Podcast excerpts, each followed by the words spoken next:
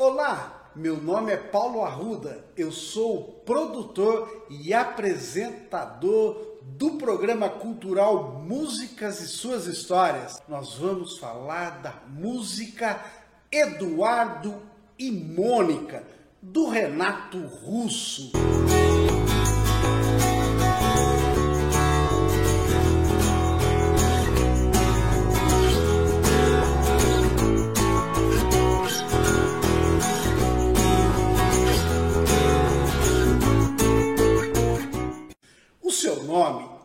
Renato Manfredini Júnior, mas ele é conhecido também por Renato Russo do Legião Urbana. Ele nasceu no Rio de Janeiro em 1960. Ele foi um cantor, compositor, produtor e multi-instrumentista brasileiro.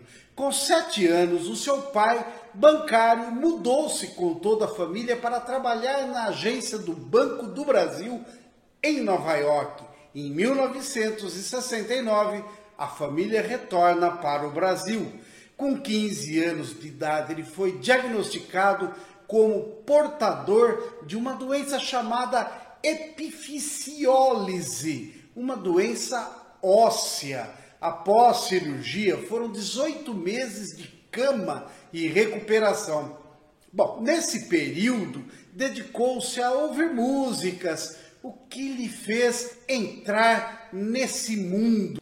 Ele passou no vestibular para jornalismo em Brasília. Antes de fundar a banda Legião Urbana, ele integrou o grupo musical Aborto Elétrico. Após a sua saída do grupo Aborto Elétrico, ele segue a carreira solo, denominando-se como trovador solitário. Nos anos 90, Renato Russo deu início à sua breve carreira solo. Brasília foi o palco, foi o berço inicial para a formação dessas quatro bandas. Paralamas do Sucesso, Aborto Elétrico, Plebe Rude, Legião Urbana e o Capital Inicial. Essa turma era chamada Turma da Colina. Seu sobrenome artístico russo é em homenagem aos filósofos ingleses Bertrand Russell, o suíço Jean-Jacques Rousseau e o francês Henri Rousseau. Aos 18 anos, Renato revelou à sua mãe ser homossexual. O único filho que Renato deixou dizia ser fruto do relacionamento que o cantor teve com uma fã a Rafaela Bueno. Por muitos anos ele foi professor de língua e literatura inglesa na cultura inglesa, bem como trabalhou como locutor em rádios. Renato Russo se envolveu com drogas desde a adolescência. Mas durante o crescimento do grupo Legião Urbana, o seu envolvimento aumentou consideravelmente. A partir de meados dos anos 80, na banda Legião Urbana, Renato Russo atingiu o auge de sua carreira como músico, onde alguns dos seus fãs chegavam a adorar o cantor como se ele fosse um deus. Na banda Legião Urbana, Renato Russo lançou oito álbuns de estúdio e cinco ao vivo. Em 2008, a revista Rolling Stones promoveu a lista dos 100 maiores artistas da música brasileira, em que Renato Russo ocupa o 25º lugar. Renato Russo era HIV positivo desde 1989, mas nunca assumiu publicamente a doença. Ele faleceu em 1996 com apenas 36 anos de idade em função do agravamento das doenças causada pela consequência da AIDS. A vida de Renato Russo é contada no documentário de 2013 chamado Somos Tão Jovens. Em 2018 foi lançado o filme Faroeste Caboclo. Também em 2018 se início as gravações do filme Eduardo e Mônica, do diretor René Sampaio, que será lançado agora no dia 20 de janeiro de 2022. Alô? Bora. Te dou uma carona. Isso não significa que eu vou dar pra você. Tem nem um sentimento meu que pensou nisso. Dentre seus sucessos destacam-se as músicas em 85, Será.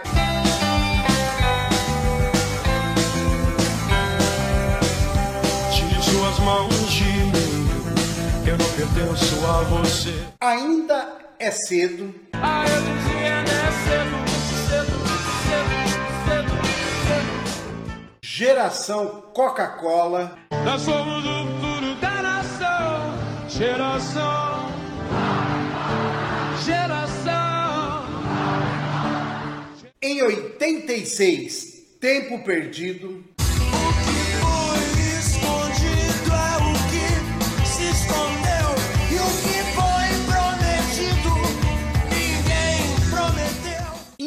87, Faroeste Caboclo. Meu Deus, mas que cidade linda! No ano novo eu começo a trabalhar. Que país é este? Que país é esse? Que país é esse? Em 1989, Pais e Filhos. É preciso amar ah, as pessoas como se não houvesse amanhã. e muito e muito mais música. Estudando a sua trajetória nesses últimos dias, o que mais me chamou a atenção foi o tema sobre amizade. Ele diz assim: Quero ter alguém com quem conversar, alguém que depois não use o que eu disse contra mim. Falando um pouco da letra Eduardo e Mônica, o que importa mesmo é o amor. Apesar de todas as diferenças, o amor sempre vence. Lançada em 1986, ou seja, há 36 anos atrás, a canção logo se tornou um grande sucesso da banda. É uma história de amor universal. Mas Eduardo e Mônica foi baseado em uma história real? O próprio Renato Russo, durante uma entrevista para uma rádio, comentou que escreveu a letra da canção a partir das observações do cotidiano e estilo de vida dos jovens de Brasília. Renato Russo admite em uma entrevista que Eduardo e Mônica existem, mas que não podia revelar por um pedido do próprio casal em que ele se baseou para fazer a letra.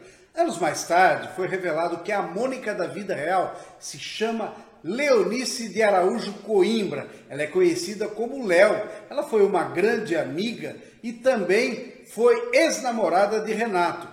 Na época, ela tinha começado a namorar um rapaz mais jovem chamado Fernando Coimbra e acabou se casando com ele.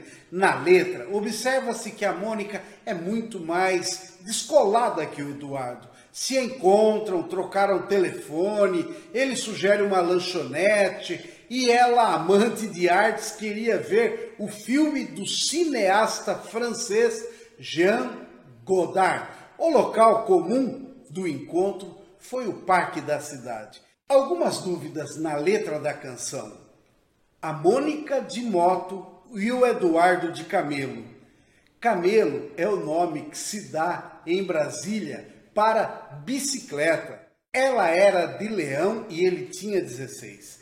Se analisarmos pela ótica da astrologia, crença da qual Renato Russo acreditava mesmo, pessoas do signo de leão se interessam por indivíduos que possam dar segurança em suas relações, o que não é o caso de um garoto de 16 anos. Quero lembrar também que em 1985, um ano antes do lançamento da canção, tivemos o final da época da ditadura militar e nesse momento todos os olhos estavam voltados para Brasília, também chamada de Planalto Central. Ela se forma em medicina e ele passa no vestibular. Mais velha e experiente, se mostrava como uma espécie de líder na relação. Existem brigas, mas ele a completa e vice-versa, que nem feijão com arroz. Por fim, casamento e filhos. No caso deles, gêmeos, Leonice declarou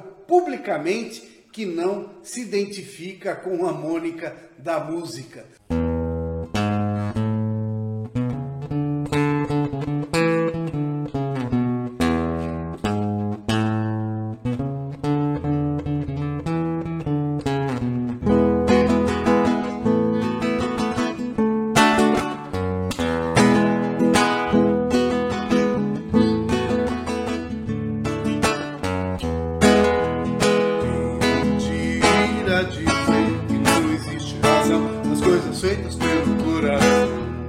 Quem irá dizer que não existe razão?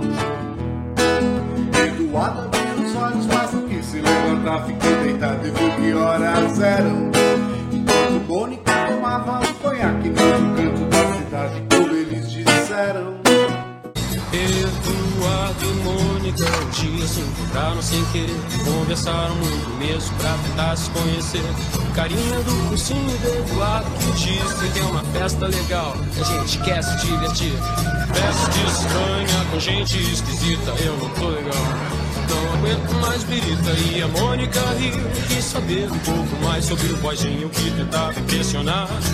E o Eduardo meio tonto só pensava em ir pra casa é quase duas eu vou me ferrar. Eduardo Mônica trocaram o telefone Depois telefonaram e decidiram se encontrar Oi, Eduardo. o Eduardo sugeriu uma lanchonete, mas a Mônica queria ver o filme do encontrar. Se encontraram então no parque da cidade, a Mônica de moto, o Eduardo de camelo. O Eduardo achou estranho e melhor não comentar, mas a menina tinha tinta no cabelo. Eduardo e Mônica era nada parecido. Ela era de Leão e ele tinha 16. Ela fazia medicina e falava alemão. E ele ainda nas aulinhas de inglês. Ela gostava do Bandeira e do Bauhaus, Van Gogh e dos Mutantes, de Caetano e de Rambo. E o Eduardo gostava de novela e jogava futebol de botão seu amor. Ela falava coisas sobre o Planalto Central, também magia e meditação. E o Eduardo ainda tava no esquema de escola, cinema, clube e televisão. E mesmo com tudo diferente, veio medo, de repente uma vontade de se ver. E os dois se encontravam todo dia e a vontade crescia como tinha de ser. Eduardo e Mônica, artesanato e foram viajar.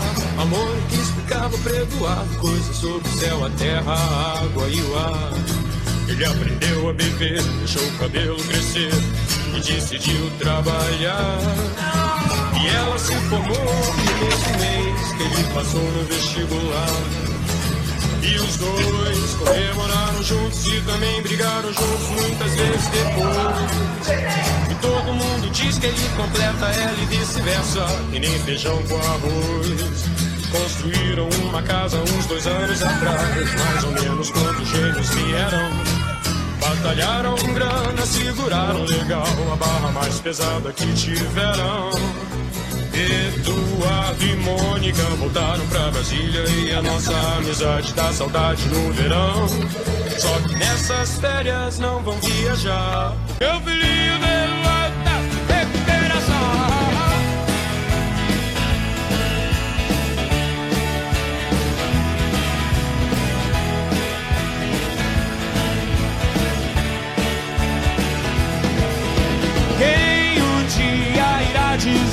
que existe razão nas docetes pelo coração?